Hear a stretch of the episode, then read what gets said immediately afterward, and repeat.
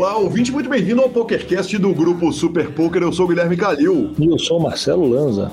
E chegamos à segunda parte do sensacional Paulo Gini, que história fantástica. Hoje a gente passa a régua na segunda parte da entrevista.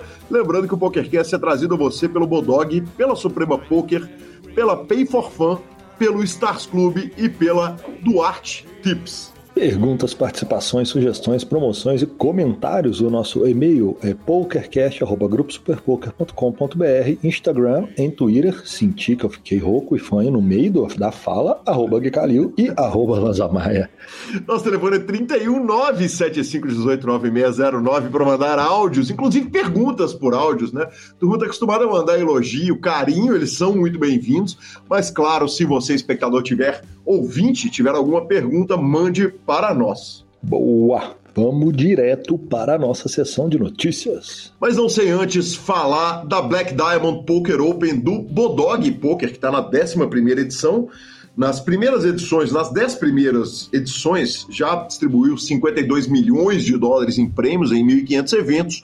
E esse ano histórico dessa série histórica está com mais de 10 milhões de dólares garantidos, 150 eventos. Começou dia 28 de fevereiro, termina 2 de abril, então tá fácil de você criar a sua conta e jogar a Black Diamond Buy-ins de 11 a 1.055 dólares. Boa. Bora então? Vamos embora para a Câmara aprovando o texto base de projeto que legaliza bingos e cassinos. Vale dizer o seguinte: Uh, semana passada você viu, na hora que eu dei end na ligação com o Marcelo Lanza, a gente ficou sabendo que teria votação na Câmara, isso nos pegou de surpresa, então acabei fazendo uma, um, um, remendo aqui no PokerCast, né? Uh, contando a história, mas agora com muito mais calma, a gente vai contar melhor o que aconteceu lá em Brasília e eu espero que semana que vem tenhamos um convidado super especial para contar tudo a respeito dessa votação histórica para o poker, mas Uh, o fato é que a PL 442-91 da legalização de bingos e cassinos venceu por 246 votos, sim, a 202 votos não, com três abstenções, total de 451 votos. E a lei trata dos cassinos, dos jogos de azar, enfim, dos, da, da, das, dos diversos, de, de, de tudo que diz respeito à lei de jogos no Brasil. Uh, entre as coisas que a PL 442 fala é que os resorts uh, que terão os cassinos terão que ter pelo menos 100 quartos de hotel, uh, ah, 20% da área construída, o, o, cassino deverá ter no máximo uma área de 20% da, da construção total do complexo, podendo ser explorados jogos eletrônicos, roleta, cartas e um monte de outras modalidades. A tendência é que nos estados com população de até 15 milhões de habitantes, poderá haver apenas um cassino. Nos de 15 a 25 milhões, dois cassinos. E estados com mais de 25 milhões de habitantes, segundo o IBGE, só São Paulo, poderá ter três cassinos. E aí eu corto direto para a PEC que diz o seguinte: das disposições gerais do capítulo 1 do objeto do âmbito da aplicação. Artigo 1 essa lei dispõe sobre exploração de jogos de chance e aposta em todo o território nacional e ela diz o seguinte: jogos de habilidades mentais. Isso é primeiro uma definição. Jogos em que o resultado é determinado majoritariamente ou principalmente por habilidades mentais daquele que deles participa, como destreza, perícia, inteligência, capacitação e domínio de conhecimentos, ainda que haja eventos aleatórios não prevalecentes. Olha que importante isso, caro ouvinte e Marcelo Lanza.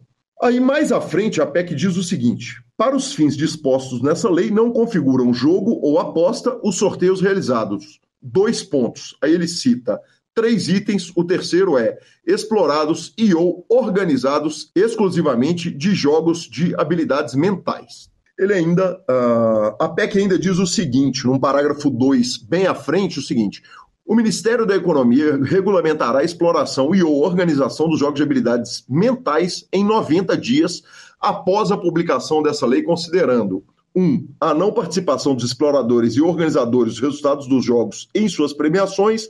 2. A responsabilidade dos organizadores dos jogos pela custódia e pagamento das premiações e três, a sujeição dos exploradores a credenciamento no Ministério da Economia. Claro que eu dei uma, uma encurtada aqui, até porque a tendência é que a gente vai receber alguém para falar muito bem a respeito desse assunto, mas é uma vitória gigantesca do poker brasileiro e a gente deixa aqui a nossa gratidão à Confederação Brasileira de Texas Hold'em, na figura de todos os seus representantes, e aos deputados federais Felipe Carreiras e Arthur Lira, Marcelo Lanza. É, eu acho que como o texto ficou, no final das contas, eu, foi excelente, né? A gente conseguiu a separação, a gente conseguiu a, a, a definição exata do que a gente faz, né? Que nós não somos jogos de aposta, nós não somos jogos de sorte, nós somos jogos de habilidade e conseguimos o reconhecimento disso no texto, que eu acho que é o mais importante de tudo. A lei a gente sabe que ainda vai para o Senado, sanção presidencial, chance de voltar para a Câmara para votar, mas é oficial, cara, está encaminhado, não tem como parar esse movimento mais. É um absurdo o Brasil, em pleno ano de 2022, pós-pandêmico ainda, a gente ainda está tão atrasado e retrógrado com alguns pensamentos e Está mais que na hora de legalizar, liberar, organizar e fazer. É bala neles. Aí sim, aí sim. Vamos direto para nossa segunda notícia. Felipe Ramos no Flow, cara. Claro que eu não ia deixar de ouvir o Mano Moja, né? Que, que foi lá no Flow, foi conversar com o Igor. E, e cara, que conversa legal, que papo legal. É, ele contou muito, muita história do poker, é, contou a história dele começando lá do nada, é, contou do veganismo, contou da importação de pedras do Nepal. Enfim, o Moja foi o Moja, né, cara? Altas histórias, um, um contador de caso espetacular que ele é.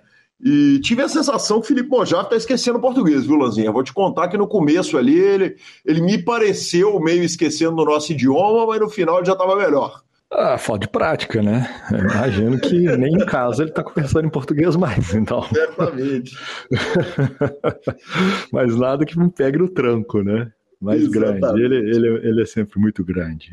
Ele que é um fenômeno do Twitch, um fenômeno de todo, tudo que ele faz, é um cara carismático, que a turma adora e é um dos maiores embaixadores que a gente tem, sem sombra de dúvida. Perfeito, perfeito. Estão de volta aos torneios do PokerStars, aqueles regionais gigantescos, Lanza. E o, o, o principalmente o EPT Monte Carlo, que já está anunciado. Uh, foram anunciados outros, né? UK, uh, ah, o Reino Unido e Irlanda Poker Tour, UK e IPT.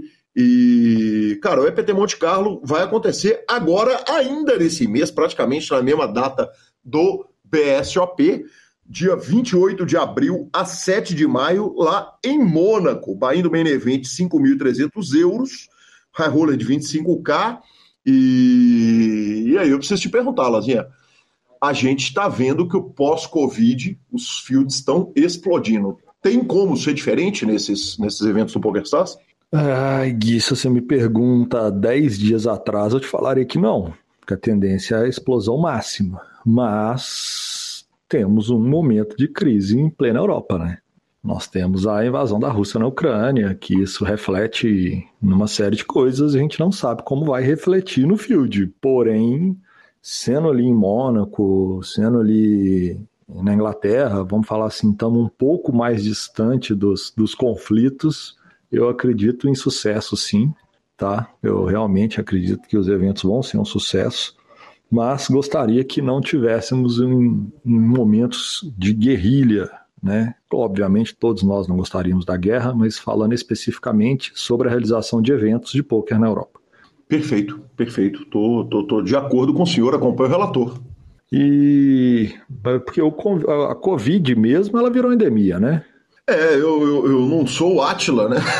e a Marino para falar, mas, mas eu acho que, que cara, a, respeito da, da, da, da a, a, Covid é uma coisa que, pelo menos, de acordo com as notícias que estão chegando por todos os lados, não parece mais uma preocupação. Né? Os gráficos todos melhorando, nível de mortes chegando a, a níveis aceitáveis, então eu, eu não imagino mais, a não ser que venha uma notícia muito ruim, seria um desastre, obviamente, mas mas eu não imagino mais que, que isso vai ser parte do nosso noticiário como foi nos últimos dois anos. Acho que agora nós vamos aprender só a conviver com ela de forma mais leve, né? Tipo essas gripes que a gente tem e segue a vida, né? Pelo amor Exatamente. de Deus. E que as máscaras voem logo. Nossa, assim, tá aí. Assim tá, tá aí.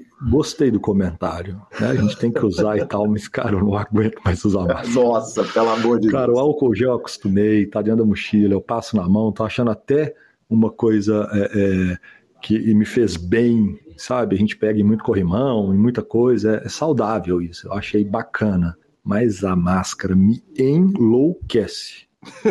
Eu tenho barba, né, velho? Ela coça na barba, ela fica roçando. Nossa! Perfeito, Marcelo. E vamos para a nossa entrevista, não sem antes falar da Pay for Fun, sua carteira digital com cartão de crédito pré-pago. E essa é especial para o senhor, Marcelo Lanz. A Pay for Fun Store tem opções de entretenimento espetaculares para você. Uh, tem a PlayStation Store, Free Fire com bônus especial, Avakin Life, uh, jogos Steam Baratex. Então, vá à Pay for Fun Store, compre seus créditos. Essa, essa é especial, hein, professor? É, eles são firmes, né? Eles sabem na garganta do, do coleguinha, né? Exatamente, exatamente. Literalmente atendendo, atendendo toda a gama de jogos, senhores. Perfeito. Abra pelo link maravilhoso aqui na descrição do nosso programa e ficamos com a palavra do ídolo Rodrigo Garrido.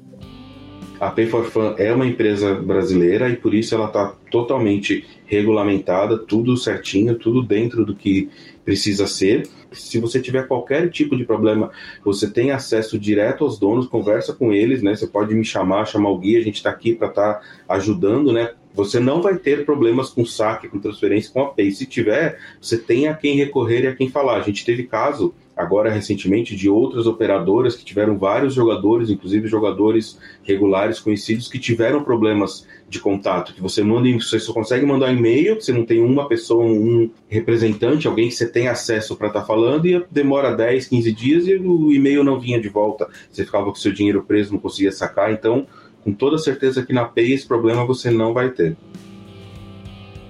Paulo, três anos seguidos no top 10 mundo de ITM do Random uhum. Mob, com 80% dos seus torneios jogados, nem contando para o Random Mob. Como é que consegue esse feito, cara? Então, esse foi um dos pontos que me fez outro, vamos lá, vício, né? Nem, nem sabia que existia Random Mob, DPI, não sabia nada disso, cara, vou ser uhum. bem sincero. Aí teve aquele torneio, acho que foi 2016, 2017, não sei, quando em Foz do Iguaçu, dos, dos sei lá, 30 brasileiros mais bem ranqueados no DPI. E eu não lembro. Eu, convidado. eu não lembro. Eu fui convidado. Eu não lembro desse torneio. Me, me lembra é. o que, que foi? Eu não. Foi um torneio em Foz do Iguaçu que os 30 melhores ranqueados no DPI iam fazer um torneio especial, ganhando, eu acho um pacote para Bahamas. Uhum. Não sei se foi o Crema que ganhou ou o Kowalski. É... E eu fui convidado. E eu falei: o que, que, é, que, que é GPI? Por que, eu estou sendo chamado? não, os caras falam: não, porque você é um dos 30 melhores brasileiros na, na atualidade, né? Que o GPI pega o último ano, o último dois anos, não sei quanto tempo, não sei qual é a frequência Sim. direito. E você tá, é, você é um deles. Eu falei: não, não sou, cara. Não, você é? Eu falei: não. Não, mas é só de torneio live. Eu falei: ah, aí pode ser, né? deu odds, deu odds, abriu Deu odds. Ah, abriu e aí o que acontece? Aí, aí eu peguei o, o Random Mob, que eu também não sabia que existia, uhum. e fui olhar rankings. E eu falei assim, o, o, o, primeiro lugar de, de ITM, eu fui olhar o ranking de, de premiação, eu sabia que não tinha como pegar. Entendeu? Uhum. Porque eu nem jogo high roller, não jogo torneio caro, não era o objetivo meu eu fui começar a olhar qual era o meu objetivo ali, entendeu? Para criar uma motivação para mim. E eu vi que o Garrido era o líder, era o maior brasileiro com ITMs. Era Garrido, Akari, Mojave, Tecano, só a listinha fraca, assim, só de jogador. Sim, esses, esses caras que estão assim, começando. Sabe? É, esses caras que estão começando. Eu falei, eu vou me tornar o maior, cara. O que, que eu preciso fazer, né? Ah, ITMs, em torneios ranqueados, né? Eu falei, mas eu não jogo torneio ranqueado, eu jogo BSOP, KSOP, que também não é, nem tinha KSOP, né? Uhum. É, eu jogo BSOP e é basicamente só BSOP que, que, que eu jogo que, que conta. Que conta, uhum. ou, ou seja, a minha chance de chegar é quase zero, né? Mas vamos lá, né? Sim. E aí eu comecei a bater recorde de TM, toda etapa de BSOP, é, e, e, vi, é possível, cara. Eu vou jogar, vou começar a jogar WSOP, é possível, cara. E eu consegui. passar todos os meus, meus ídolos né, no poker, assim, ITM, óbvio que não estou querendo comparar ao, grau, ao nível técnico de nenhum deles, né? Só, só um ranking de ITMs e é, e é isso, mas é, foi uma motivação minha, né? Agora o, Jos, o Jos, Josias me passou, mas tem um motivo totalmente natural. Ele mora nos Estados Unidos, joga o circuito americano e 100% dos torneios que ele joga é, é ranqueado. Entra, entra. Tipo, aqui, aqui, no, aqui no, no Brasil, nem paulista é. é. Sim. Entra um ou outro, não sei porquê, mas praticamente é só BSOP e KSOP, né? Então é bem difícil, né? Mas eu fiquei cinco, três anos, acho que top 5 do mundo de TM. É uma loucura do isso, mundo. né? Sendo que, com certeza, se considerasse todos os torneios que eu jogava, eu ia ser o primeiro. E para um fetiche especificamente seu, né? Porque não era um negócio que a mídia, não é um ranking que a mídia dá um, é, um destaque foi, absurdo, nem nada. Aqui que eu consigo aqui, cara, fazer, quando eu descobri que existia, né? Olha, a única chance que eu tenho é no ITM, cara. Não tenho chance de premiação nem tenho essa pretensão, entendeu? Uhum. Como que eu vou ganhar 3 milhões de dólares jogando torneio de 500 de, em real? Uhum, vamos, vamos, vamos ser, ser sinceros, jogando em real. E aí isso me fez entrar nos rankings, porque meu objetivo era ficar ITM nos uhum. torneios para aumentar meus ITMs. E ficando ITM eu ganho ponto. E ganhando ponto eu, eu, eu vou para as cabeças no ranking, né? Sim. E isso, isso piorava seu jogo, Paulo? Super... Oi? Piorava seu jogo, porque na hora que você chega no ITM, que é hoje, hoje a compreensão coletiva é o seguinte: segura na bolha que o EV está em segurar e não cair na, na bolha. Mas durante muito tempo, o que se pensou que era senso comum no poker é o seguinte: se cair na bolha, não importa, a gente está julgando é pro top 3. É, eu sempre joguei invertido, eu sempre joguei no que, é, no que você está falando que é tendência hoje, que eu nem sabia. Entendeu? Para mim, o, os profissionais continuam apertando a bolha e não ligando para a bolha. Uhum, mas, sim. mas se é uma tendência, eu acho que é uma tendência bacana, entendeu? Porque no, no final do ano, quando você vai passar a régua, esses itens que você não fez, essas fichas que você ganhou, eu acho que não vão valer os itens que você deixou de fazer, entendeu? É, é, isso. E eu sempre joguei poker, sempre joguei torneio de poker como sobrevivência, cara. Uhum. Sempre. Eu nunca joguei para ganhar no terceiro nível. E nem no dia, no começo do dia 2. Para mim é sempre sobrevivência. Tanto é que todo mundo tira sarro aqui em São Paulo de mim que eu sou o Mr. 10 Blinds, entendeu? Uhum. É, eu não ligo. se eu tô vivo, eu, eu, eu, na minha cabeça vou fazendo objetivo. Se eu tô chipado, o meu objetivo é chegar na mesa final. Se eu não tô chipado, o meu objetivo é o mais longe possível que eu faria com aquele stack, entendeu? Sim. E isso, e isso faz eu ir longe nos torneios, cara. É, é, é, o motivo básico, mas é, é, é minha motivação particular, entendeu? E eu cravei muito torneio que na bolha eu era short, cara. Muito torneio, entendeu? E sempre foi assim, cara. Eu sempre tratei assim, ah, eu tô 20 left, qual que é o meu stack? Meu stack é o 17. E o objetivo é cair em 15. Uhum. Aí eu chegava em 15 e falava, eu continuo sendo short, meu objetivo é ser 13. Eu não posso cair em 15. Uhum. Entendeu? E aí vai indo. É, é esse meu pensamento. Pode estar errado, pode não estar errado, mas é esse meu pensamento, entendeu? Porque não adianta, você não crava o torneio antes de chegar no heads up, certo? Sim. então... Sim. E, e, na hora que chega no heads up, tudo pode acontecer, basta dizer, basta observar o que aconteceu com o André Berlanda agora no BS Sim, que claro, a gente acabou total. de fazer. Eu sempre falo, se eu chegar com 10 blinds no heads up, eu sou o cara mais feliz do mundo, entendeu? Então, Sim. ah, você tá, você tá curta, por que, que você não foi de all-in? Eu ia perder a cair. O que, que adianta eu de all-in se eu vou cair? e é o que acontece quando todo mundo fala, pô, você fica jogando multitable pra, pra pontos, essas coisas, olha a chance que se deixa de cravar o torneio. Eu cravei dois torneios ao mesmo tempo, entendeu? Já. É, e, e, e, mais de uma vez, entendeu? Que demais. E, e eu, eu, eu, brinco falando assim: quando eu não tô na mesa, a minha chance de cair é zero. Zero, exatamente. É muito maior do que quando eu tô na mesa, entendeu? Então deixa lá o stack, não demais. tenho preocupação nenhuma com isso. Nenhuma, nenhuma. Ô Paulo, pra quem não gosta de cair em bolha, quatro bolhas de Platinum Pass é coisa pra caramba, é bolha pra caramba e teve e-mail. Eu queria que você contasse essa história sem censura, por favor. Não, essa, essa deve ser a história mais triste, assim, da, da, da minha carreira, vai entre aspas, aí, no poker, né? É, eu tinha o objetivo total de ir para aquele PSPC, né, que era Sim. em Bahamas. Eu, eu, eu já. Se, eu... se você me permite, Paulo, é, eu vou lembrar aqui ao ouvinte que pode estar chegando, que é novo no PokerCast e que não ouviu. Obviamente, a gente falou muito quando, quando o evento aconteceu, mas esse foi o PSPC, o PokerStars Players Championship, é. É, que era, foi um torneio de 25 mil dólares, para o qual o PokerStars deu muito, mas muito é, é, Platinum Pass, que basicamente era como se fosse aquela, aquela, aquele convite dourado da fábrica de chocolate, do filme do, da, da fantástica fábrica de chocolate, e colocou um monte de recreativo com a certeza de que na hora que botasse os recreativos no evento, os profissionais seguiriam, e foi exatamente isso que aconteceu. Foi um evento cheio de recreativo, cheio de profissional, um gigante nas Bahamas e, e, e, foi um sucesso total e absoluto. O segundo, salvo engano, estava marcado para acontecer 2019, em Barcelona, né? exatamente. Acabou não acontecendo ainda, mas, mas o senhor arrumou quatro bolhas do, do, do, do torneio. Não, foi, foi Perdão, eu tinha que explicar isso e vou devolver a palavra para você. Foi muito frustrante para mim. Foi, acho que uma, minha, uma das maiores decepções assim para mim, porque eu, eu queria muito. É, eu não queria dar o buy porque uhum. mesmo porque era um, era um torneio de 25 mil dólares, que era bem fora assim, do meu bucky roll assim, para jogar. E a faixa de premiação era 25 mil dólares, entendeu? Então não, não fazia muito sentido para mim dar buy né? Eu já tinha tido uma oportunidade de ir para jogar um PCA, na verdade eu nunca joguei PCA. Eu comprei um pacote para jogar o PCA em 2013, que eu não jogava nada, e falei assim: vou jogar um PCA. Uhum.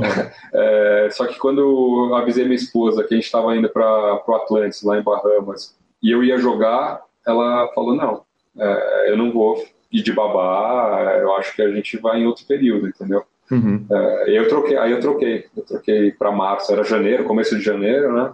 Sim. E eu ah, eu acho bem justo o que você está falando.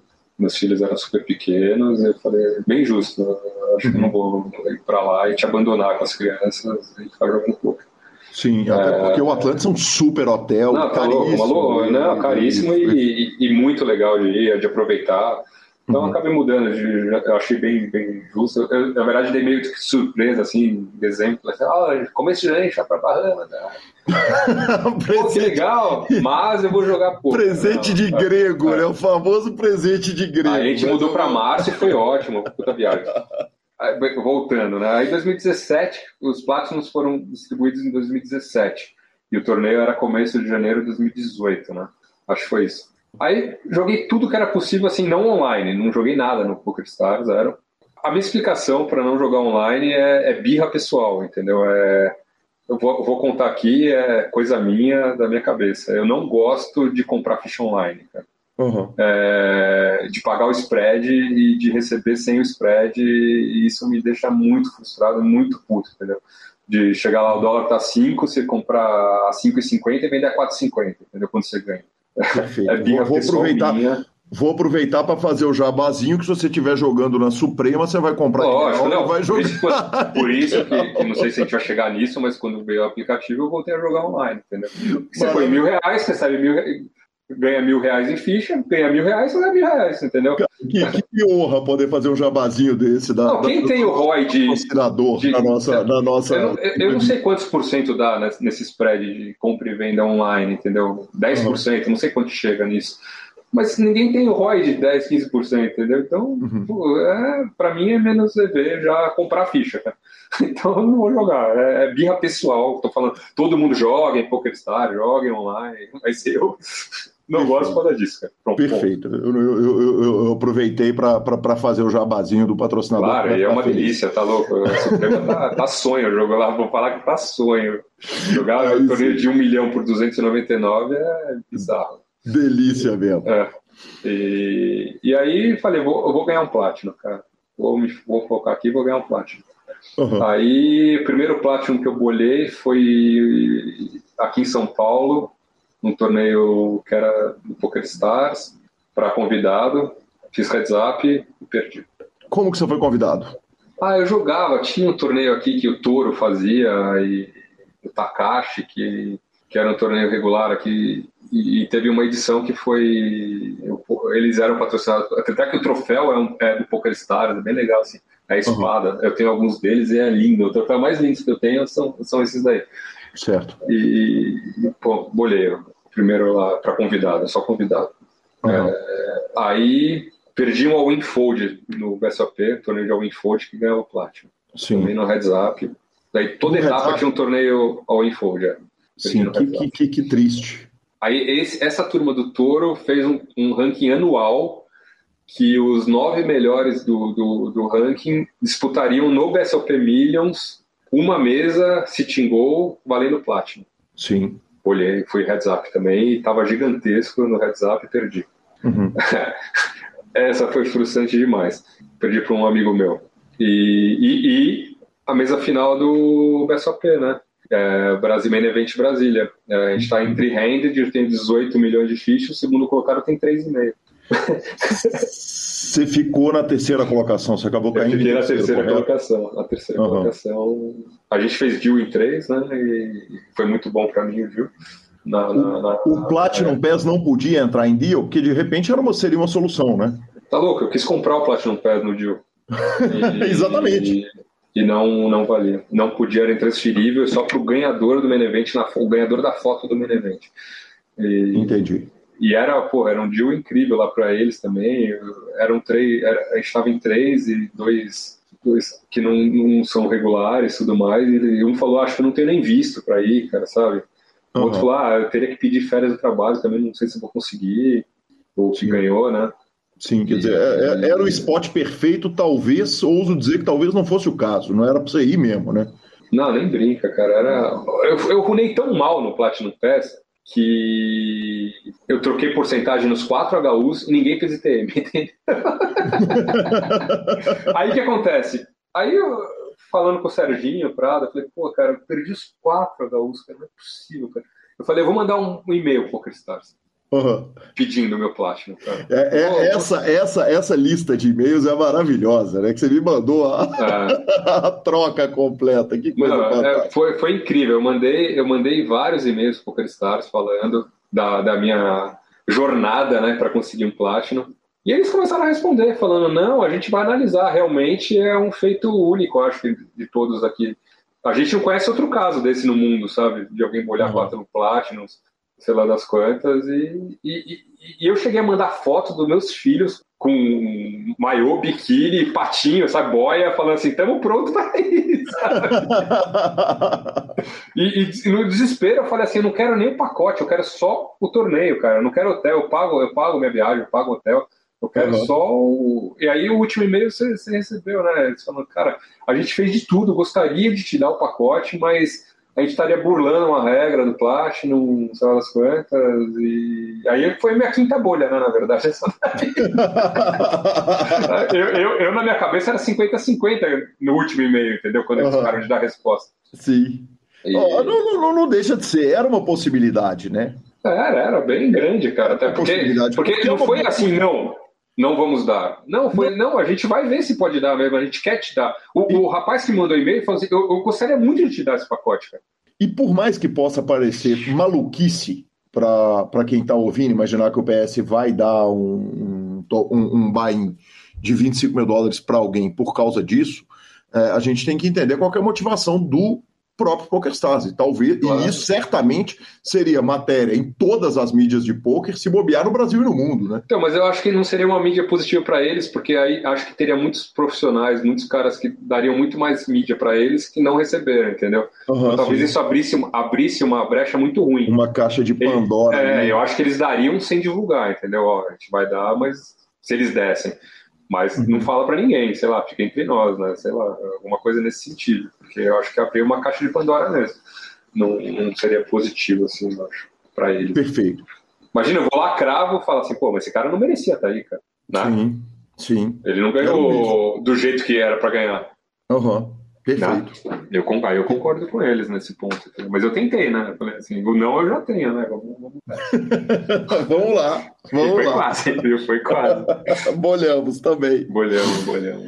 Uh, ah, WSOP Ibirapuera. Você foi correr ranking e teve uma infecção urinária. Que história é essa, Paulo?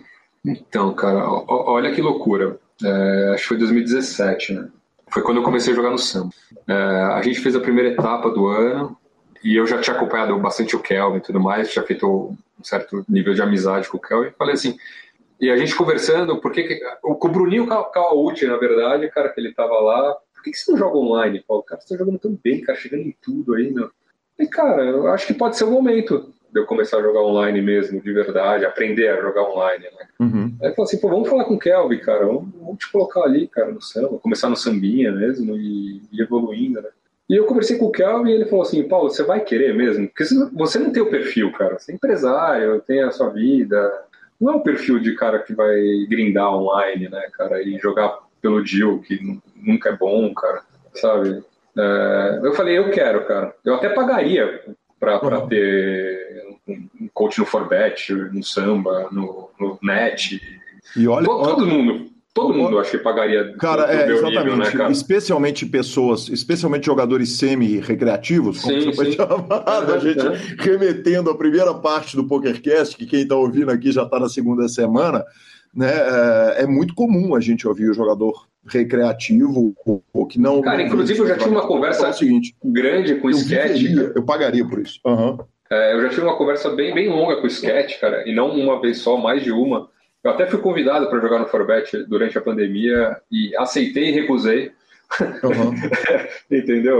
Eu até pedi desculpa lá para eles, mas eu quis e na hora H eu, eu lembrei de tudo do samba tudo mais e, e, e pulei fora.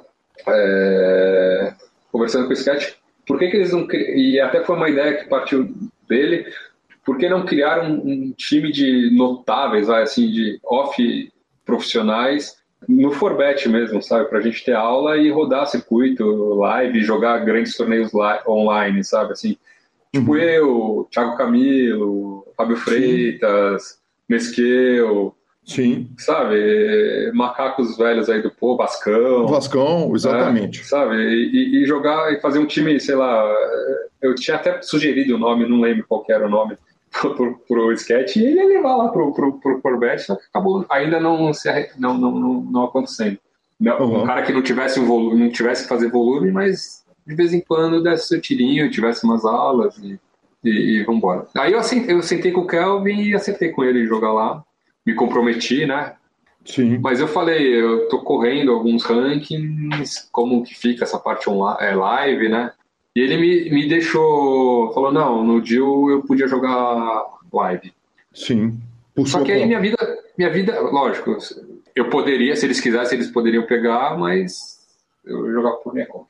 Entendi. Cê, cê, cê, Porque quando você pelo ranking, abre, cara, você abre é... a possibilidade para eles, você abre a possibilidade para eles, mas se eles não quiserem pegar, você tá liberado para jogar por você. Seria isso. Exato. Eu tinha que avisar, falando assim, eu vou jogar BSOP e se eles quisessem pegar, pegavam. Mas quando uhum. você joga para ranking, você sabe que, que é difícil, né?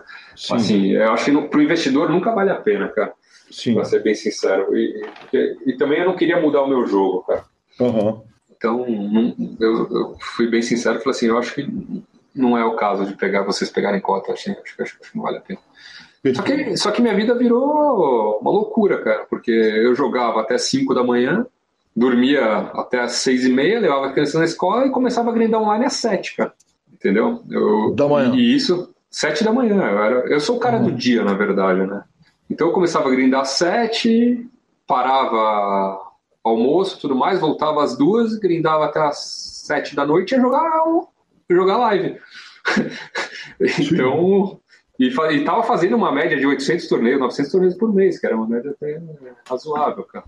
E, e nisso, cara. E nisso tem, tem uma esposa, tem filhos, quer dizer, tem, tem, tem questões tudo, graves aí no meio disso tudo.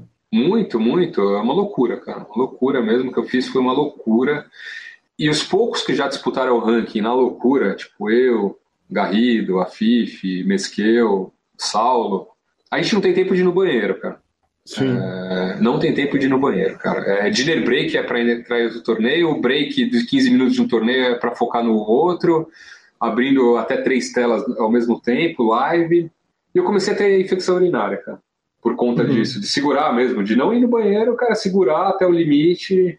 E, e tive recorrente umas duas vezes, cara, assim, mas que não foram nada sérias, só infecção.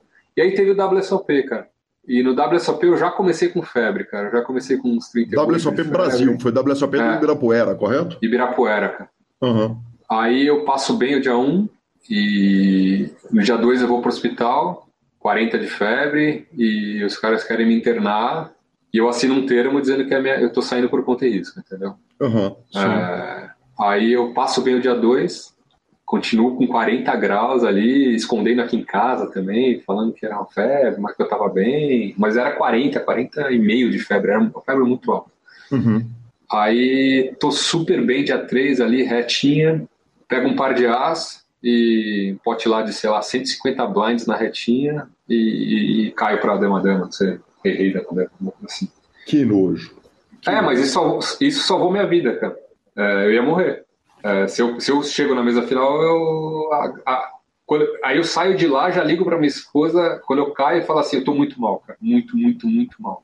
Uhum. Até que nos intervalos eu ia pra enfermaria no WSOP, cara. Olha que loucura. A Lígia um dia me pegou, o cara falou assim: Paulo, você tem que. Lígia, Lígia Mansur. Lígia Mansur. Pô, adoro Lígia, o Caio.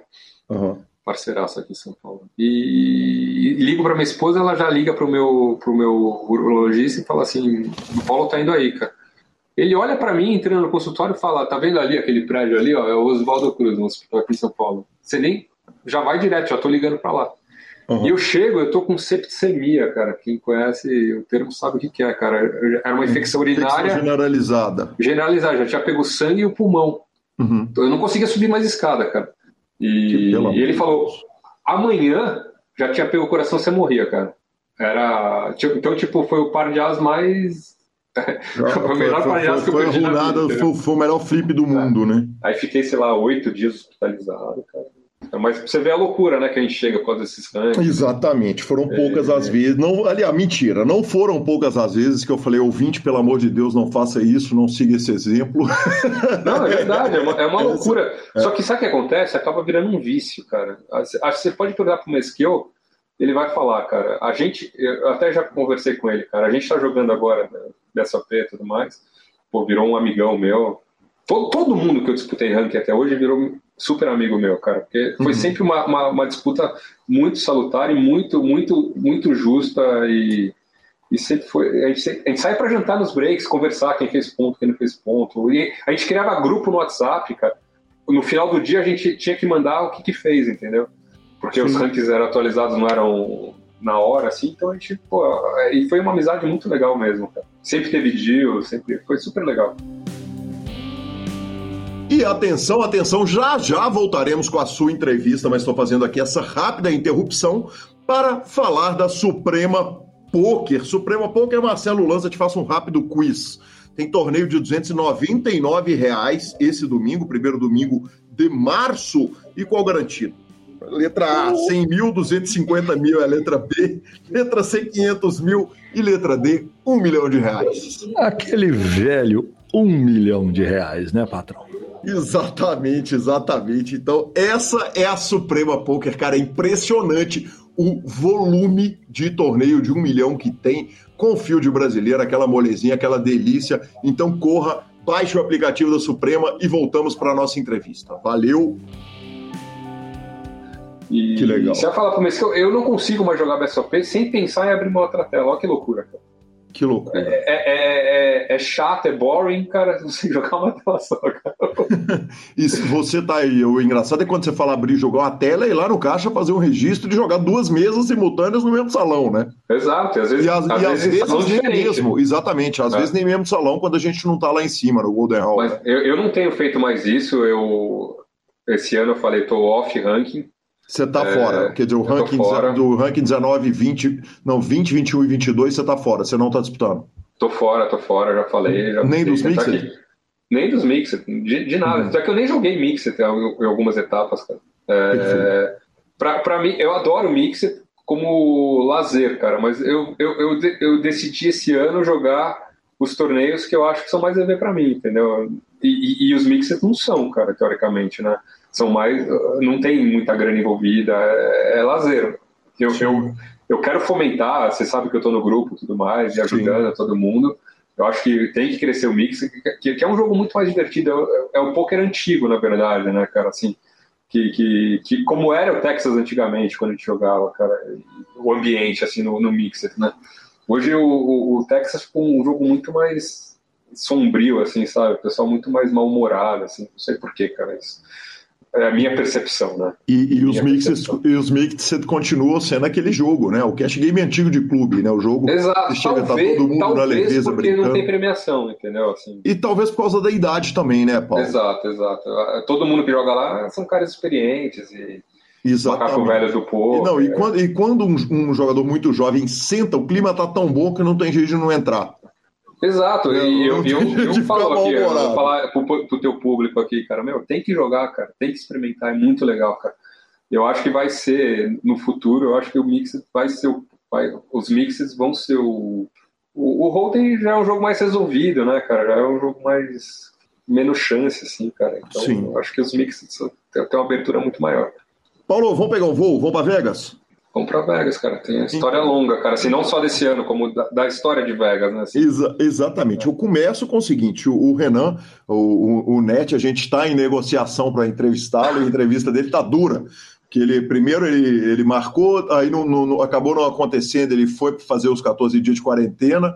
Aí dos 14 dias ele foi para Vegas sem computador, de lá ele voltou e está sem microfone, enfim, uma hora ele vem mas ele nos fez a gentileza de contar que vocês faziam uma parada meio Senhor dos Anéis lá em Las Vegas, 30, 40 quilômetros por dia a pé, voltando do estádio do Raiders, de show do Rolling Stones, de campeonato de rodeio, quer dizer que o rolê em Vegas todo era a pé. O clima menos apropriado para fazer isso, menos mal que vocês estavam numa época que era mais apropriada do que em outros anos em Vegas, correto? Uma delícia essa época, cara, em Vegas. Eu, eu sempre fui no verão, né? Junho, uhum. julho, que é a época. Nunca fui para Vegas sem ser para jogar poker. Sim. É, então, nossa, esse período agora tá incrível, cara. Eu gostaria que fosse sempre nesse período, cara. Não, uma delícia andar a pé, um friozinho até, sabe? Dá pra usar até uma malha, cara, tranquilo ali. Tem dias que fazia, sei lá, de manhã eu saía pra correr todo dia 8 graus, sabe? 10 graus. Pô, Sim. delícia, cara, uma delícia, tá louco.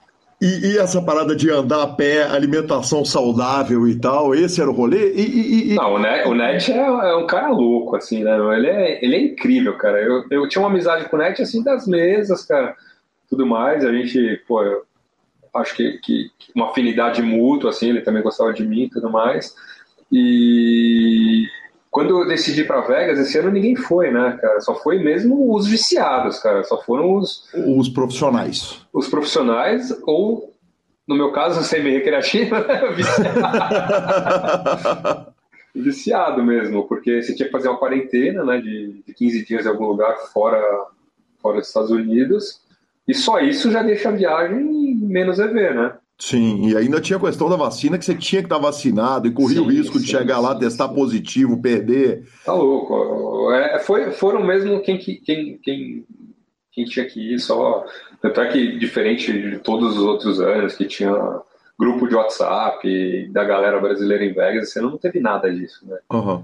Foram só mesmo, contava nos dedos, e é Yuri, é Mojave, Akari, Rafa, Crema, eu, uhum. Net, Rafa Reis puta parceiro, meu, fiquei muito próximo do Rafa, cara. Um e isso acaba refletindo cara. na qualidade do field também, né? Obviamente, porque você está citando certeza, os brasileiros, mas os certeza. europeus também foi a mesma coisa. Com certeza. Tanto é que os fields foram bem menores né, do que os outros anos. É, e, e, e, mais reggae né, do que o normal, né? Então... Sim. Paulo, o, uma coisa curiosa é que os fields de Mixed Games eles não reduziram como os de, de Holden e Omaha. Uh... Porque quem joga mix são os viciados, né? Só... tá, esses tava... foram. Esses caras eu, foram. Eu, eu, tava, eu tava precisando da explicação, muito obrigado. É, é, é a, a, explicação é essa, porque você pega lá um fio de, de sempre, sei lá, 300 jogadores, 200 jogadores nesses torneios, e os 200 eram os caras, os 200 que estavam sempre. Ah, perfeito. Tranquilo. Os mesmos 200. E muito como obrigado. você falou mesmo, são os mais velhos. Os mais velhos têm tempo para ir podem fazer quarentena se precisarem fazer quarentena, entendeu? É, é, é isso, tá? Os fields mix né, os mesmos caras. É que gravaram as mesmas pessoas. Né? Maravilhosa explicação. mas, mas voltando, dividir a casa com o Net foi uma experiência incrível, cara. Meu, ele é um cara genial, cara, assim, sabe? Um exemplo mesmo de profissional de poker. E é esse, esse tipo de experiência que eu busco quando eu vou para Vegas, sabe? É, o primeiro ano que eu fui foi 2015. Eu fui com a minha esposa, falei para ela, vamos, vamos pra, eu vou para Vegas, eu gostaria que você fosse comigo. Você fica uma semana, eu, eu não jogo, E, e depois eu fico mais 15 dias. Foi o período que eu fiquei menos, acho. 15 dias jogando.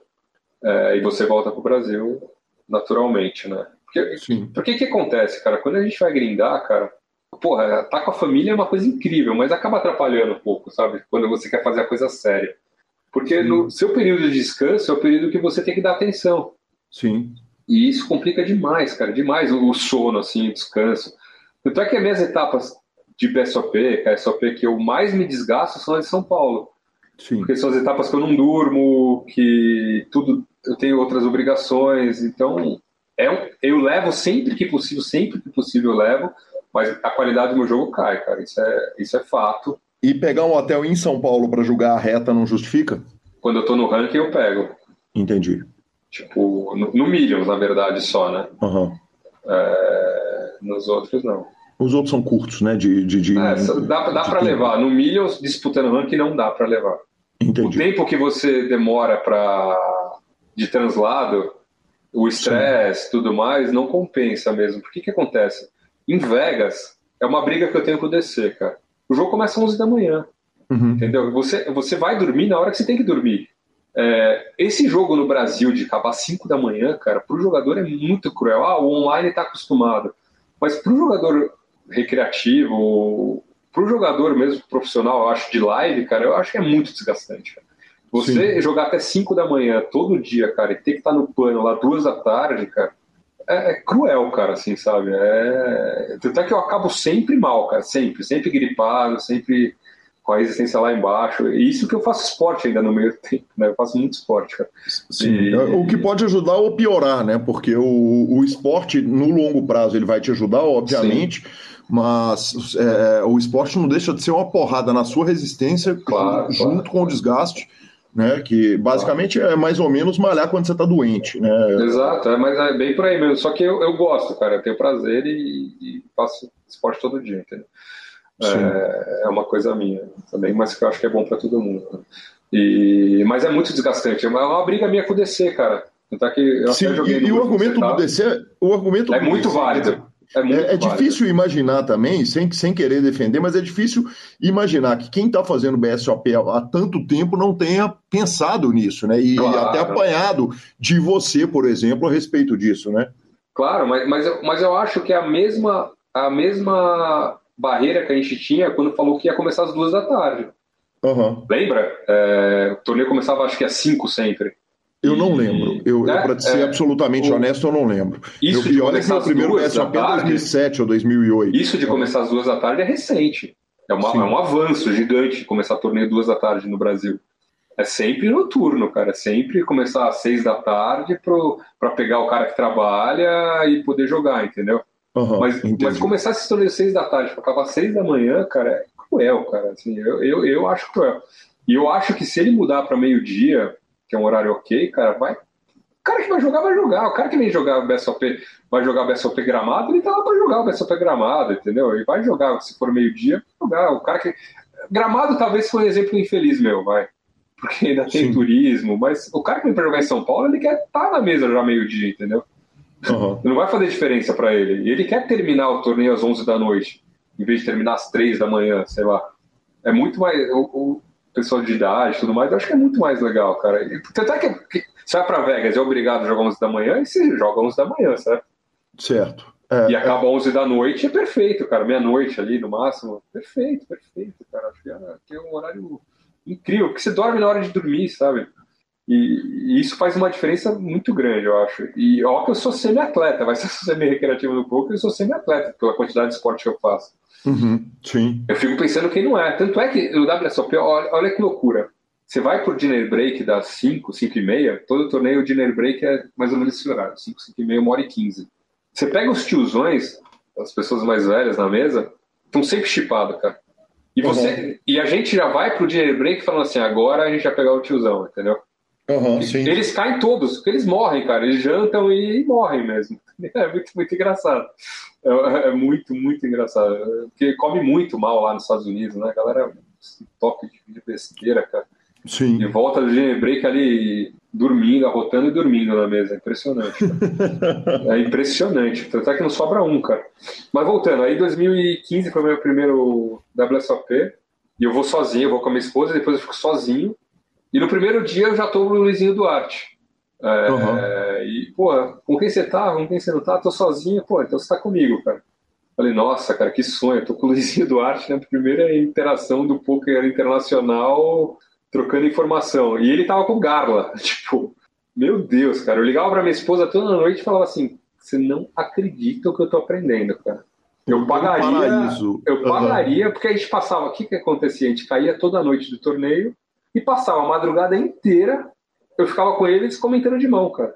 E criando, porra, teorias. O Garla é incrível, né? Assim, é um cara fora da curva também.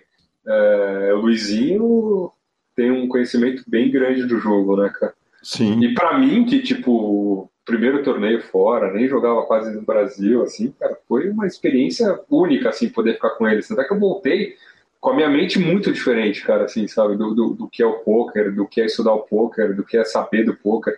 Eu, eu basicamente sabia as regras do poker. Uhum. que flush é, que, que, que mão ganha da outra, perto do que os caras sabiam, sabe?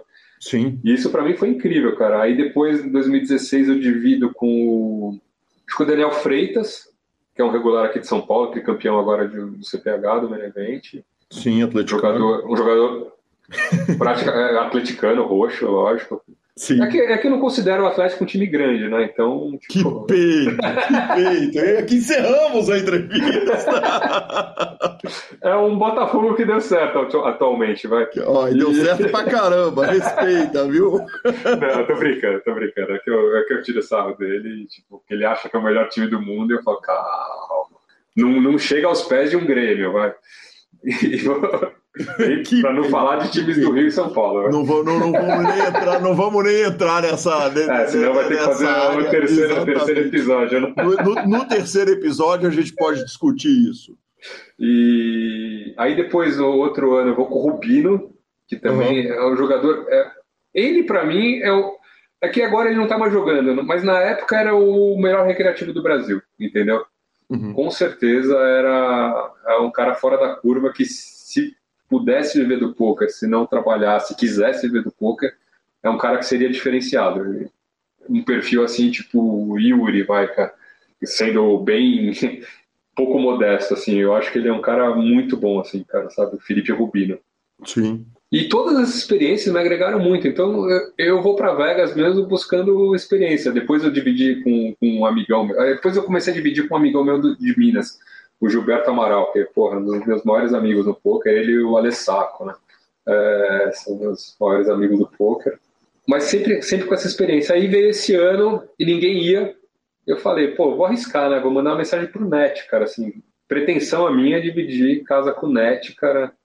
E ele, na hora, falou: Meu, peguei, cara. Vamos nós dois, cara. Porra, que sonho, cara. sensacional. A gente alugou uma casinha perto do, do Rio, que era uma distância a pé, cara, assim, da nossa casa até a mesa, cara, dava 1 km e 600, 1 km 700, cara. Porra, que delícia. Se você estiver hospedado na, na... no Rio, é quase um quilômetro. Sabe? É quase isso, exatamente. Que delícia, essa temperatura ainda.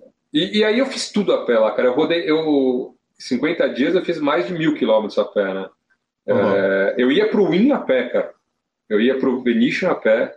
É um showzaço, né? É um showzaço, cara. É uma pernada, quase uma hora caminhando, Sim. sabe? E eu ia e voltava. Chegar... Mesmo quando eu cravei o torneio, eu voltei a pé. Sem, sem os 67.500 dólares, claro, né? Com. que peito aí, que peito, porque, porque isso, é, isso é uma, uma coisa que quem nunca foi a Vegas se engana, né? Que é, é. A, segura, a sensação de segurança que se tem, uh, que, que, que, alguém que nunca foi pode achar que tem, é, é seguro, mas perou nem tanto, né? Não, eu não tenho sensação nenhuma de segurança, cara. Uhum. É, pô, é, você, vê, você vê coisas em Vegas que você não vê em nenhum outro lugar nos Estados Unidos, ali de pobreza mesmo, de, de mendigo Sim. na rua, de, de pedinte. É, e esse ano estava muito maior do que os outros anos, acho, por causa da, uhum. da, da, crise, da pandemia. É, Opioides e afins. É, não, tá louco. O Walking Dead mesmo, sabe? Assim, a galera Sim. lá. E sinistro. Vegas não é um lugar que eu gosto de ir, que eu, que eu iria, mas eu vou para jogo mesmo. Não é Entendi. um lugar que eu escolheria para ir. Né? Mas uma um puta experiência, uma puta experiência. O Net é um cara incrível, cara. Assim. Você precisa me contar a respeito do Net cantando Greta Van Fleet, porque... Todo dia, todo dia. Eu só não vou dizer que ele me acordava todo dia cantando Greta Van Fleet, porque eu acordava muito antes do que ele, entendeu? Eu já ia pra academia correr e voltava e ele tava dormindo ainda, porque a rotina... ele jogava mais os torneios da tarde, eu jogava os torneios da manhã, então ele jogava mais os mixes, começam às três e terminam três, quatro da manhã. Eu jogava mais os das onze, os, os eventos principais da, de, de fields maiores, sem ser mixed, das 11. Então a minha reta terminava 11, meia-noite, entendeu? Então a gente tinha essa, essa diferença. Então eu não pegava e o ele Net, de manhã. por acaso, canta minimamente bem igual ele joga? Ele é, tem, tem, tem potencial, viu? Pra Greta Van Fleet, no caso, né? Que é uma voz mais estridente, assim, né? Mais, a, mais aguda, quer dizer, dá potencial, dá odds no vídeo quê? Ele, ele se acha um cantor, cara, assim, ele fala que ele poderia viver da música, mas eu tenho certeza que ele, que ele, que, que ele ganharia muito mais dinheiro jogando pôquer, meu. Maravilhoso. Porque, falando mais dele, assim, cara, é, é um cara meu, fora da curva, assim, sabe? Ele chegava, ele chegava do torneio e estudar, cara, mesmo, sabe? É, ah, passei com 28 blinds, vou estudar como jogar 28 blinds na mesa que eu vou cair, sabe? Uma coisa que eu, que eu não faço. Quer dizer, ele ia. Não sei nem fazer, cara. Ele ia entender quem eram os adversários que estavam na mesa, ia dar Google, essas coisas? Tudo, não, ou saber mesmo como jogar com o blinds que ele passou, sabe? Assim, cara, que mão que ele chova, que esse, esse tipo de, de, de coisa. Ele vai poder falar melhor na entrevista dele, né? E, no... e, outra coisa que ele fazia também, que era uma coisa assim absurda, ele pegava os high rollers do Poker Go, cara, e ficava mão a mão, cara, é, antes, do, antes do Adamo, antes do, do Chemion, apostar, uhum. ele fazia o bet, cara, sabe? Assim, ele falava assim, ele pausava e falava assim, não, eu vou apostar aqui 579 mil, cara. Uhum. E se fosse, e geralmente ele acertava, cara, sabe? Assim, o size dos caras, tudo, cara. Quanto, se era check, se era bet, se era fold. E se ele, e se ele fazia alguma coisa diferente, ele rodava a mão para ver quem tava certo, sabe? Cara, que demais, hein? É, pra mim isso daí é outro mundo, sabe? Assim, é, é, é incrível. Até que a gente conversou sobre pouquíssimas mãos, cara, assim, sabe? Você não aproveitava para discutir situações? Sim, sim, não, isso sim, mas é, é muito difícil eu, eu agregar alguma coisa para ele, sabe, cara? Eu tentei, assim, mas na verdade eu, eu acho que eu sempre estava na linha mais errada, entendeu? Para um jogador online e, e, e, e, esse tipo, sabe, assim, de, de, de situações, tipo eu falava, caramba, fodei um laser rei aqui, cara, pré-flop. Ah, tá louco, cara, como? É, e, é e dos spots, dos spots de vida, quer dizer, de vida real, de situação de mesa, ele não, não, não, não, não chegava a te perguntar, não, não, não cutucava? Sim, sim, sim. A gente trocou bastante ideia sobre isso, cara, mas eu acho que, que eu não agreguei muita coisa assim para ele, sabe, nesse sentido, uhum. cara. Entendi. É, eu, eu, eu, acho que os jogadores online, assim, os, os, pica da galáxia, são meio cabeça dura também nesse sentido, sabe? Assim, de, uhum. questão de, de, de, ego mesmo também, muito, assim, não sei. Mas... Tanto é que eu discuti a mesma mão com o Rafa Reis, que é super reg lá nos Estados Unidos e tudo mais. E ele tendia mais ao meu lado, sabe, assim, cara. Quando a gente, a gente saía para jantar todo dia, praticamente, no Zero Break junto, eu, ele e o Net. Isso foi, uma, isso foi uma coisa que me impressionou muito, que foi uh, o fato de vocês... Uh, só dele citar um estádio do Raiders, o show do Rolling Stones e uma, um campeonato de rodeio, eu falei, poxa, mas... Mas quer dizer, a, a viagem é jogo ou é rolé? mas eu, eu, vou te falar uma coisa, acho que ele não iria nenhum sem mim, cara. É? Ah, é. que legal. É, eu acho que eu levei ele para esse, esses negócios. Porque, mesmo porque o Net é um cara enrolado, ele sabe disso, cara, sabe? Oh, eu assim, vamos, disso. vamos sair para jantar. eu sei disso, tem é... seis meses que eu tô tentando fazer entrevista. Vamos sair para jantar, cara. Se eu não falar onde que é o horário e, e é para ir, cara, ele não vai, cara, entendeu? Entendi. Ele vai falar, ah, eu vamos, quero comer carne, mas eu quero comer massa, mas eu quero comer. Acabava não indo em lugar nenhum, sabe? Aí eu, eu falava assim, tem o show do tem o rodeio, cara. Eu tô indo no, no, Campeonato Mundial de PBR, que é, que é incrível, cara. Eu tinha visto a série no Netflix lá, Fearless, cara, que, eu recomendo para todo mundo. Muito legal, cara. E, e eu entrei lá para ver o que, que tinha e tinha o PBR, cara. Ele falou, nem sei o que é isso. Eu falei, vamos comigo, cara. Não vou, cara. Vamos, cara. Não vou, vamos. Aí foi, cara. E adorou, sabe? Aí Sim. depois o futebol americano, a gente foi no show do Rolling Stones também, que foi legal pra caramba, cara, no estádio novo ali. Pô, e a gente voltou a pé as duas vezes, viu? E é longe, Exatamente. Viu? E é Exatamente. longe, viu? A gente voltou a pé as duas vezes. Me conta um então, negócio, Paulo. E, e, ajudou muito cravar logo de cara, né, cara? Acho que tirou um peso muito grande, né? Cara? Sim, são quase 70 mil dólares, né? Ah, foram mais, foram mais de 80, né? Foram 80 e poucos, na, na verdade, cara. Por quê? Ele, ele saiu. Ele saiu errado a premiação e não contou o bounty, né? Então. Ah, perfeito, perfeito. Que coisa maravilhosa. Pagou todas as viagens para Vegas? Pagou, pagou, tá louco. Você falou todas as viagens? Sim. Não, muito mais, porque eu, é, eu, eu não sei o que acontece no meu Random Mob que não aparece minhas premiações de WSOP, cara. Uhum. Todas, aparecem pouquíssimas, cara. Sim. E, e, eu acho que eu sei o que, que é, porque esse ano não. Esse ano apareceu, acho que quase todas, cara.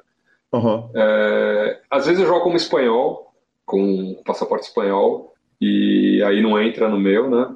Uhum. É, e muitas vezes, cara, eu aprendi que não precisava pegar a fila Logo, quando você cai, o que acontece? Quando você cai no torneio ITM lá, lá na WSOP, você tem que pegar uma fila que vai documentar a sua premiação e aí você pega uma, o cartãozinho da posição que você caiu, cara. Certo. Você, você valida o cartãozinho da posição que você caiu. Só que eu aprendi que não precisava pegar essa fila, que geralmente quando você cai num Colossus da vida, fila de horas, cara, assim, sei lá, 40 minutos na fila para pegar o voucher da premiação. Mas como eu não saco na hora, eu só saco uhum. no final, eu acabei, eu acabo não pegando essa fila, cara. Eu fico, eu guardo o negócio e depois eu vou. Quando acaba Sim. a fila ou no dia seguinte. E quando você faz isso, você não aparece no Random Mob, cara. Entendi. Porque Entendi. você, porque você pode pegar até um torneio colosso, vai ter vários buracos de pessoas que não, que não existem, cara. E são essas pessoas que não vão pegar a premiação. Né? Pô, que pena, né? É muito triste isso. é, ainda mais com os meus objetivos, né? Sim, que, exatamente. que na verdade eram mas quando eu bati e vi que eu não, que eu não tenho chance contra o Josias, cara, assim, eu tipo meio que. Eu, eu, tô, procur... eu, tô, eu tô naquele limbo, cara, de não saber direito qual que é o meu novo objetivo no poker, sabe? Assim. Paulo, muito obrigado, cara. Que honra te receber aqui no PokerCast, uma entrevista que já estava, talvez a entrevista que ficou mais tempo marcada, né? Essa, ao contrário da do sketch, que é outra também que, que, que tá na história, que tá na, na, na gaveta, na gaveta dele, claro. É, é uma que eu gostaria de ter feito lá na época, infelizmente não tivemos a oportunidade e fico feliz que a gente tenha tido essa conversa maravilhosa. Muitíssimo obrigado, que prazer e logo, logo vou aí conhecer a coleção e de repente fazer um especial só sobre o colecionismo. Não, com certeza. É... Então, foi, o prazer foi, foi todo meu, eu sempre quis fazer, você sabe disso. É... Tem um cara também que, que, que, só fala nisso, que quer muito aparecer na, na aqui no, no, com você no podcast, cara, que você não chama, cara, que ele tá super, super sentido com a Stetson. Uhum. Fala, cara, pô, eu acho que eu não sou eu... mais ninguém no poker, viu? Não, cara, eu Todo preciso é trazer o Stetson, cara. cara. O Stetson é um cara extraordinário, né? Um Ele cara é. com uma é. percepção completamente diferente e que eu faço questão. O Stetson já passou pelo PokerCast na edição anterior, antes da gente estar no Super Poker, e que legal você falar isso, porque ele é um cara que está na minha lista e eu sempre fico assim, ah, cara, uma hora eh, eu, eu vou chamar e acabei não, não, não trazendo e, e, e, e vai ser urgente. Agora vai ser que bom saber. tô, tô zoando com ele aqui. E também mandar um abraço pra galera do, do, do Boteco, né? É um poker que super legal, acho que deve ser o maior home game aí do Brasil, que é com certeza o melhor, cara. A gente joga sempre. Mandar um abraço pro Chiquinho lá do Boteco, toda a galera que são parceiraços, assim, cara. São galera muito gente boa, cara. Bacana demais. Quer mandar um abraço para a turma dos Mixed Games também, já que a gente falou pouco? Pô, com, com certeza. A galera da confraria ali do Mixed, cara, eu acho que, que o Mixed é, é, é uma tendência aí, um futuro do poker. Acho que vai crescer bastante, cara, e, e é onde a gente tem chance de ganhar, tem chance de ganhar mesmo. Mesmo anéis aí da WSOP, cara, acho que tem muita gente estudando bastante aí, tem uma galerinha muito forte aí, cara, desse nosso grupo e incentivar aí a mais gente jogar, né, cara? Mais gente brincar e se divertir no, nos mixed, que pode se tornar uma coisa bem séria, cara. Que demais, muito obrigado, Paulo, valeu. Valeu, valeu. Que homem, que homem é Paulo Gini. Deu uma falinha ali, da falinha de Atlético Mineiro no PokerCast. Pode, Marcelo Lanza? Depende do tipo, né? É, não, o ideal é depende, que não dê, inclusive. Depende muito do tipo, né? É, até, até, porque nós estamos no momento azedo, estamos no momento chato, entendeu? Exato, Enquanto tá a gente estiver aqui. Tá difícil mexer conosco. Tá, tá, tá, tá, tá azedo pra turminha, viu? Perfeito, perfeito. Então fica, fica a informação aí, senhor Paulo Gini. Muito obrigado, cara. Que homem sensacional. Bora estudar Tips? E vamos com a palavra de Luiz Duarte, da Duarte Tips. Fala, Luiz. E chegamos à nossa coluna semanal com o fantástico Luiz Duarte. Meu querido Luiz Duarte, essa semana tivemos uh, um, um, um, uma coisa muito curiosa, né? Uma coisa diferente de tudo. A, a aposta foi Popirim contra o Beranques. O bet foi Beranques ganha o jogo a 2,37 e na hora que você apostou, pegou ela 2,37 e a odd, ao contrário do comum, ela subiu, né? Ela melhorou, foi para 2,75. Conta pra gente é tudo a respeito disso. Não, perfeito. É, não, foi, foi uma, uma situação atípica. É, às, vezes ela, às vezes acontece isso, mas a maioria dos casos, é, quando a gente faz uma entrada, quando um especialista faz uma análise logo na abertura, é, a tendência é que as odds abaixam, né? Porque a Sim. tendência é o mercado ir junto com você, mas nem sempre o mercado acerta. E eles podem estar analisando de forma, de forma errada a situação, ou o, o matchup, no caso, eles podem estar analisando de forma errada, que o que foi, foi o que eu acredito que aconteceu e chegamos à nossa coluna semanal com o fantástico, sensacional Luiz Duarte, o homem que sabe tudo de apostas esportivas. Luiz, e essa semana tive uma parada curiosa, hein? Popirim contra Beranques. Você pegou o Beranques a 2,37 e na hora que o mercado, que soltaram o mercado, você pegou logo na abertura e a odd melhorou, ao contrário do que normalmente acontece. Fala, Calil, beleza? Pois é, foi um fato curioso. Às vezes acontece isso, não é normal, né? O normal é quando você, quando um especialista faz uma análise logo na abertura do mercado, é, o normal é que as odds abaixam, né? O normal é que o mercado vá junto com você, mas nem sempre o mercado está analisando de forma correta. Nem sempre o mercado tem um conhecimento profundo tanto do, das condições do, do torneio, tanto do, do matchup entre um jogador e outro. E foi isso que aconteceu nessa, nessa aposta. A aposta era Popperinho e Beranques é, em Dubai, no ATP de Dubai, que é um, é um, dos ATPs com condições mais rápidas, né? A bola, a superfície lá é muito rápida, é um sabão. E aí, eu tava pagando 2,37 pro Beranques ganhar. Logo quando abriu, eu, recebo, eu recebo um alerta, eu já identifiquei o valor. Falei, não, tem valor isso aqui, não pode pagar dois, o Popperin não pode ser favorito aqui contra o Beranques. E aí eu mandei a aposta. E aí passou meia hora, as odds do Beranques foram para 2,37. E assim, é, é atípico isso, porque o mercado foi pesado no Popirim, então eles foram ao contrário do que eu sugeri. A maioria das vezes as odds abaixo, né, para nosso favor, como eu, como eu mencionei, mas tem alguns fatores que contribuíram para que o mercado optasse pelo Popirim erradamente. É, o primeiro é que o estilo de jogo do Popirim, o pessoal bate o olho e fala: quem, que é o Popirim? Popirim é um cara, é um jogador alto, que saca muito bem e tem uma direita poderosa, que deveria se dar muito bem nessas condições. E o Beranques? O Beranques não tem um saque muito poderoso, ele devolve bem, só que poucos sabem que o Beranques ele gosta muito dessas condições rápidas, porque é, ele tem uma, um movimento curto e uma aceleração rápida na cabeça da raquete. Então, quando você está jogando com uma superfície muito rápida, jogadores que têm a, a preparação longa, a preparação que tem o swing é, extenso, eles não se, costumam estar muito bem. E, e, o, e o, qual, qual, que é a pegada? O Popirin, ele não devolve bem, saque, ele tem uma porcentagem de, de pontos ganhos é, em devolução de segundo saque baixa, e o Beranques, ele tem uma porcentagem alta de primeiro saque, por mais que não é muito potente, ele costuma colocar bastante na quadra. Então, se o Popirin não tiver com o saque muito afiado, ele vai sofrer, tanto que ele não quebrou o Beranques no jogo inteiro. O Beranques foi de 2 sets a 0, foram dois sets apertados ali, 6-4, 7-6, mas muitos, muitos argumentaram que o, que o Popirin ia encontrar as quebras de saque necessárias e iria servir muito bem, eventualmente ganhar. Só que não foi o que aconteceu. Ele acabou não quebrando o saque e o Berantes quebrou uma vez e levou o jogo no tie-break de segundo set e ganhou de 2 sets a 0, validando a aposta, né? Então acabou sendo, sendo muito bom, a gente acabou acertando e, e o mundo acabou errando, né? Eu tenho, tenho uma, uma série que às vezes eu, eu escrevo lá que a maioria das vezes acontece isso, assim, em algumas vezes que a gente perde algumas apostas, a entrada que eu enviei abaixa, abaixa bastante, né, o preço. Aí eu acabo falando, ah, essa, esse cara aqui quebrou a gente o mundo todo, né? Porque o mundo todo foi junto com a gente. Dessa vez não, dessa vez é uma, foi uma série nova. Foi uma série, o Beranques acabou forrando a gente e só nós.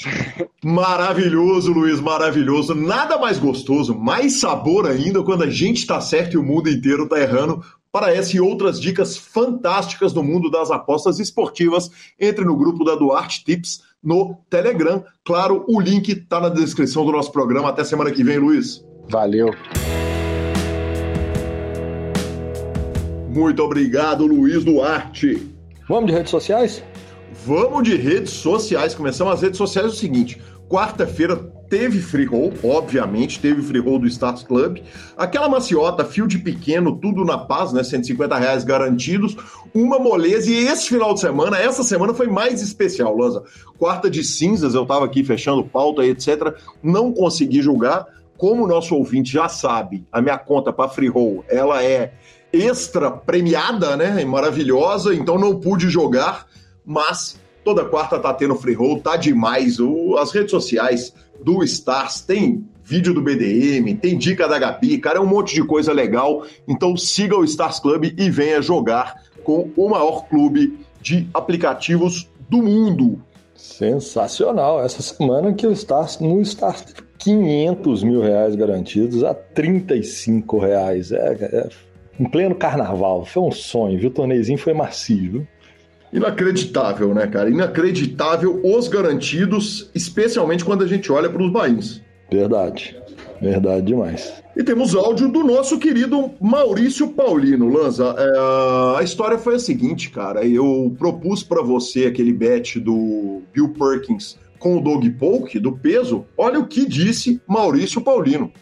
Fala, meu caro, beleza?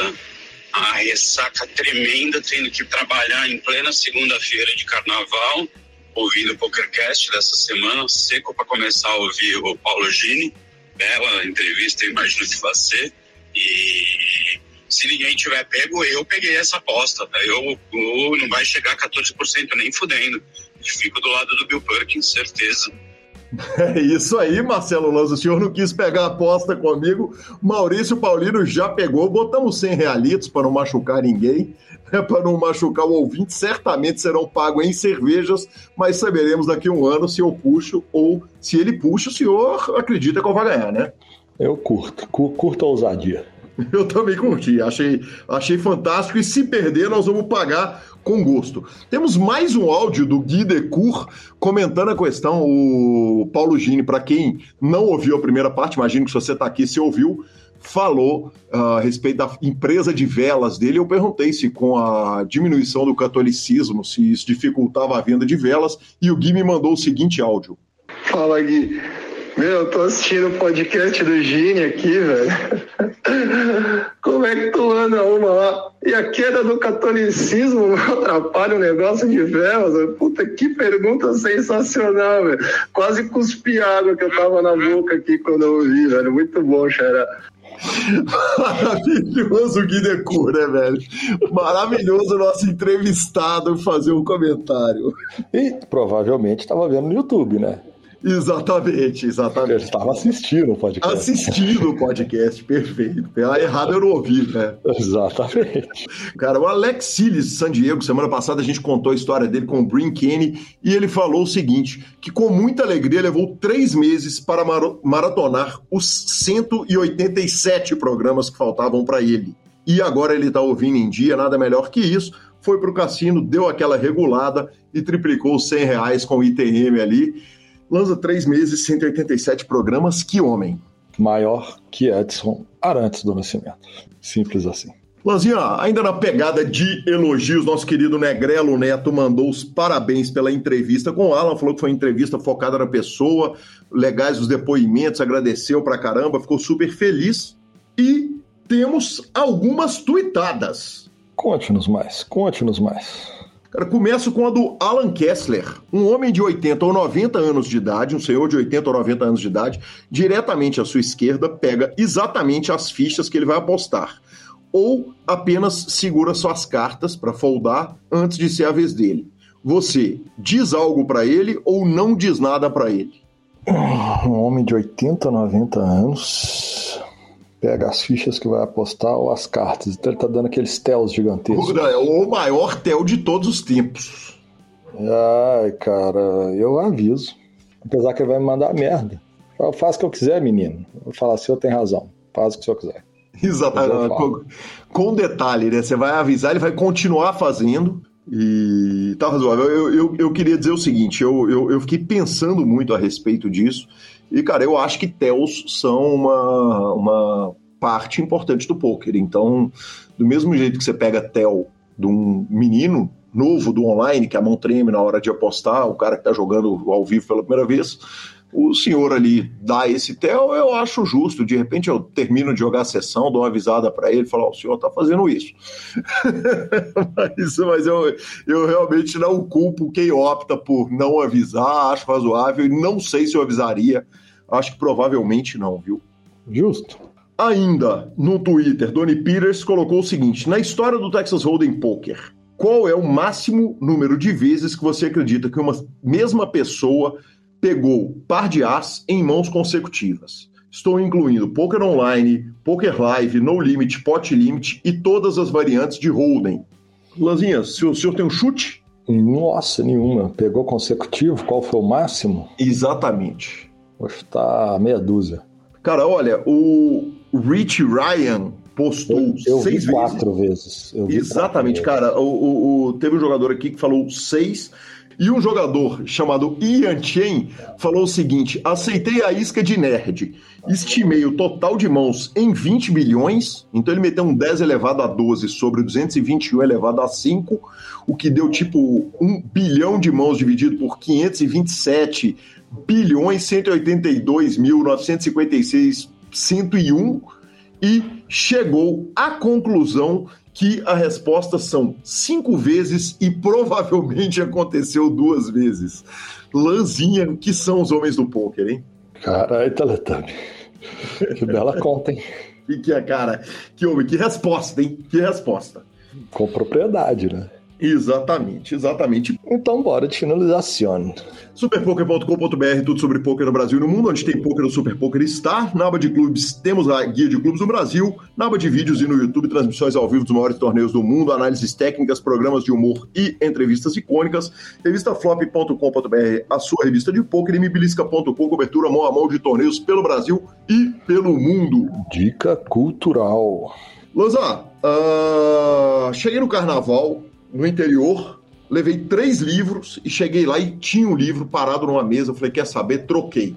O livro que eu encontrei foi Cozinha Confidencial, do Anthony Bourdain. Eu não sabia muito, eu nem nunca tinha visto um programa dele.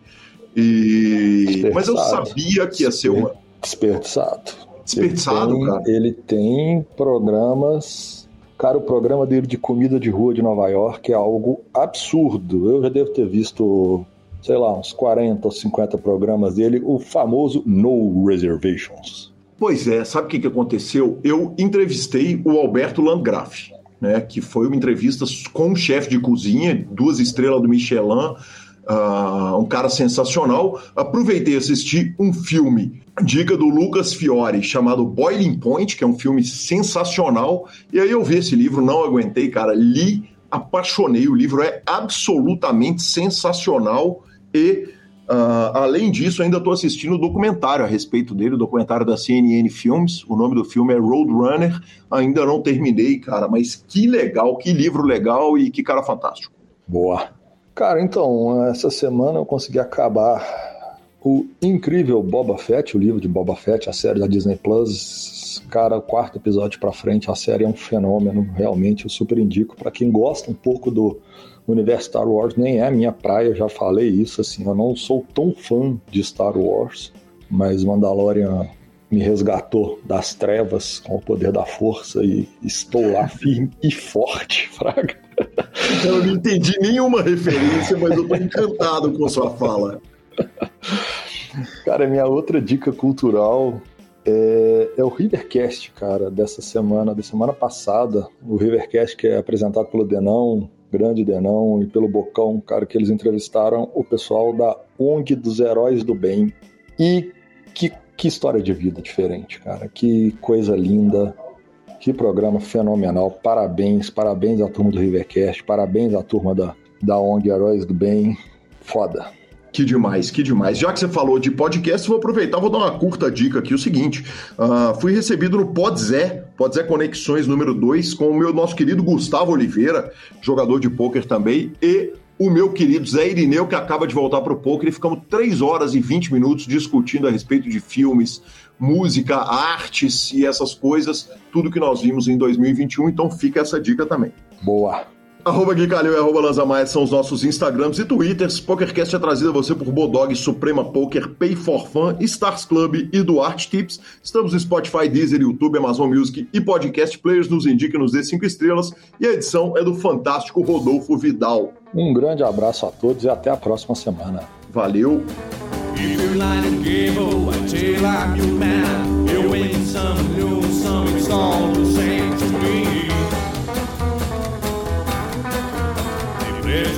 Play. It makes no difference what you say. I am shadow green. The only kind is the ace of spades. The ace of spades.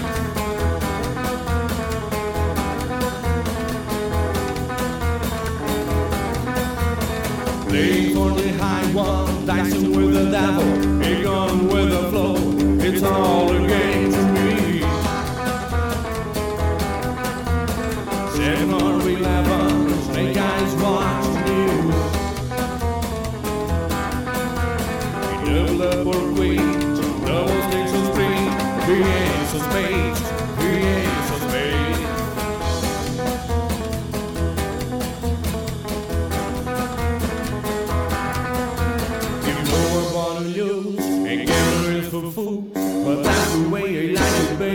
901 two.